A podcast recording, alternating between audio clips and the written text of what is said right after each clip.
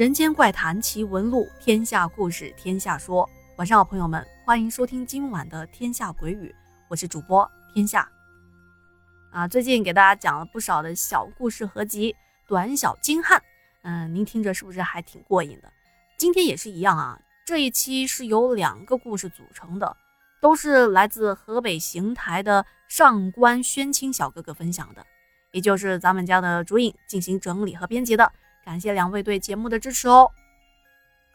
说起今天的故事啊，不得不提到上官宣清的另外一个身份，那就是天津某大学食堂的工作人员。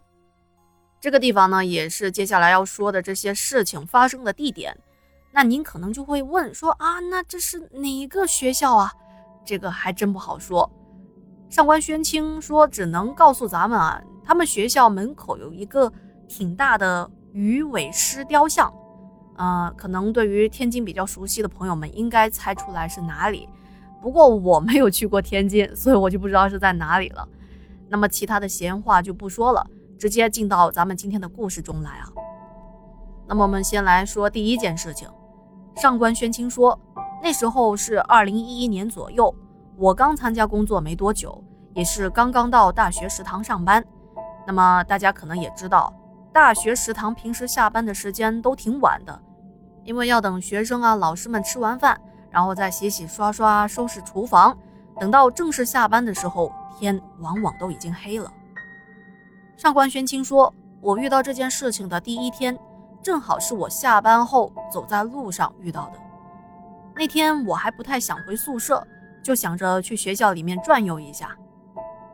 就这样，我在大学里走走停停。”等我感觉走得有点累的时候，已经来到了操场上，啊，再看看周围这三三两两的大学生，青春洋溢。那会儿我的年纪跟他们也差不太多。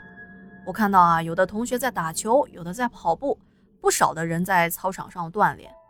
比较吸引人的目光的就是，还有不少的小情侣手牵手，很甜蜜的走在路上。哎，跟我有什么关系呢？于是我自己找了一个健身器材，就坐在上面了，然后拿出手机开始看电子书。就在我看书的时候，我却发现有一个很奇怪的现象。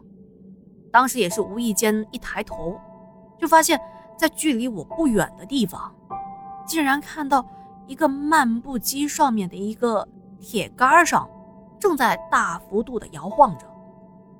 那么这里要解释一下，什么是漫步机啊？就是现在很多公园，还有啊一些小区啊，乡下的新农村，有一些区域放了一些健身器材。这是一种很简单的健身器，主要是用于锻炼腿部的。就是两只脚分别踏在一个踏板上，然后踏板会连着一根手扶摇杆上，人站上去以后就可以一边手摇带动着脚，也可以直接用脚踏步的那种机器。哎，我感觉讲了好多好的，可能还不太明白，直接百度一下就有那种图片了啊。好，那么回到故事中来啊。上官宣清说，当时也是无意间的一抬头看到这一幕，有点被吓到了，因为在他仔细观察之下，他发现这个漫步机动得有点奇怪。首先，那个漫步机上面没有人，而且那天晚上也没什么风，就算是有风的话。这个漫步机是金属做的，风也不一定能够吹得动啊。还有啊，就算是风吹的，那也应该是两边的这个脚踏的摇杆跟着一起动才对，而不是只动一边。这一开始，他还以为是自己看错了，揉了一下眼睛，再仔细的观察，的的确确是一只摇臂在不停的就自个儿在那边摇着晃着。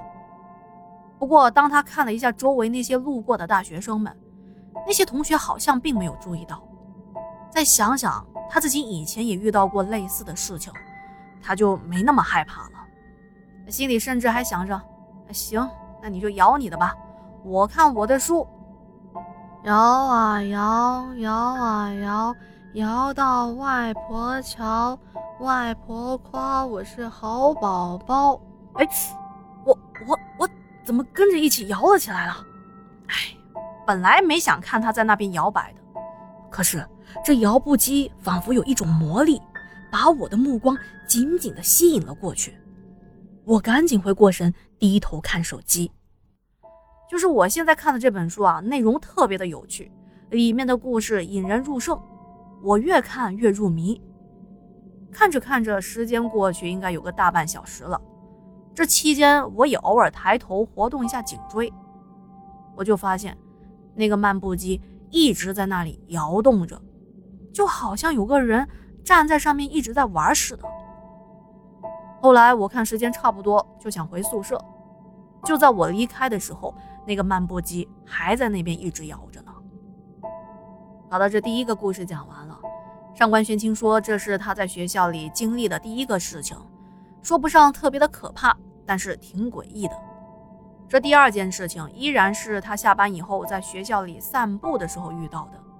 他说：“我记得那时候已经入冬了，那天我和往常一样，一边拿着手机看小说，一边围着学校散步。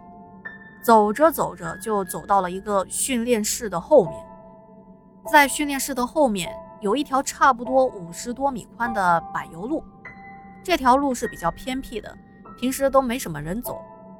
我看了一下周边，当时确实也没有别的人，我就继续一边看手机一边走。等到差不多走到路中间的时候，我觉得这脖子老是低头看手机有点酸，然后我就下意识的抬头摇晃了一下脖子。可是当我把视线从看着天空。又回到路面上的时候，我就看到路的旁边有一个白色的人形生物，他就站在这个柏油路的右手边上。当时距离他应该有个五十来米。这个白色的人形的身上啊，它还发着一些微微的光芒，有点像是反射了路灯的光似的。当时我还纳闷了，哎。这路边什么时候多出来一个白色的雕像啊？因为平时走这条路的时候也没见到过有个白色雕像。这一边想一边走，就回到了宿舍。等到第二天，我还跟同事吐槽起这件事情。我说：“这好端端的一条大路，怎么摆了个白色雕像啊？这也不知道又摆的是哪位大神哦。”可同事听完却跟我说：“你看错了吧？”我早上还从那边走的，我怎么就没有看到有什么雕像啊？听完同事所说，我也是越想，就觉得好像不对劲儿。那条路上一直是没有路灯的，这没有光线，怎么可能会反光嘛？于是我中午下了班，还特地往那边跑了一趟。可是到了现场，在周围转了一圈，也就只是看到路边的一些松树。根本就没有什么雕像，这就是我经历的第二个事情了。刚才说的这些事情，我个人感觉更多的是一种惊奇感吧，我没觉得特别的吓人。在我看来，其实有时候这些什么阿飘啊、好兄弟啊，他们也不是故意要吓人的，可能就是看到我了躲不开，所以干脆就直挺挺的站在那，或者就是他玩他的，他也不打扰我。就好比大家在不同的世界有着各自的规则吧。如果跟你没有缘分，或者没有跟你有过节的话，人家也不会随随便便来找你的麻烦。所以，我觉得遇到这种事情啊，见怪不怪，奇怪自败，不要管他就好了。